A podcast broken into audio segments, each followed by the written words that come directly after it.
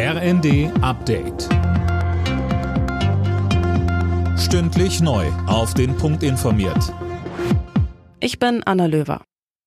Das 9-Euro-Ticket kommt. Ab Juni soll es das Ticket für 9 Euro für Busse und Bahnen im ÖPNV zu kaufen geben. Der Bundestag hat am Abend den Weg freigemacht. Nun muss noch der Bundesrat zustimmen. Das Ticket soll die gestiegenen Energie- und Benzinpreise abfedern und ist Teil des Entlastungspakets der Bundesregierung. Außerdem wurde am Abend beschlossen, den Liter Benzin 30 Cent und den Liter Diesel 14 Cent weniger zu besteuern, also billiger zu machen. Hartz-IV-Empfängern drohen künftig deutlich weniger Einschnitte bei ihren Bezügen, wenn sie ihren vom Jobcenter auferlegten Pflichten nicht nachkommen. Das hat der Bundestag beschlossen. Max Linden. Wer ein vermeintlich unzumutbares Jobangebot ausschlägt oder einen Termin im Jobcenter verpasst, muss nicht mehr mit bis zu 30-prozentigen Streichungen des Hartz-IV-Satzes rechnen. Nur noch 10 Prozent des Arbeitslosengelds II kann bei Meldeversäumnissen gestrichen werden.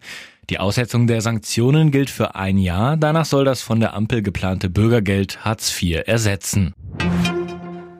Der Bundestag hat einen weiteren Corona-Bonus für Mitarbeitende in Krankenhäusern und Pflegeeinrichtungen beschlossen. Bis zu 550 Euro gibt's etwa für Beschäftigte in der Altenpflege.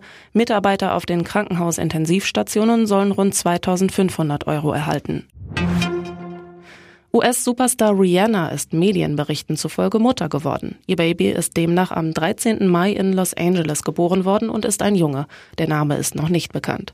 Die Sängerin hatte ihre Schwangerschaft erst Ende Januar bekannt gemacht.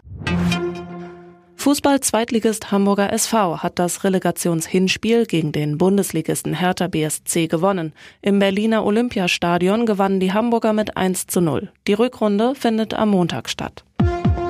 Alle Nachrichten auf rnd.de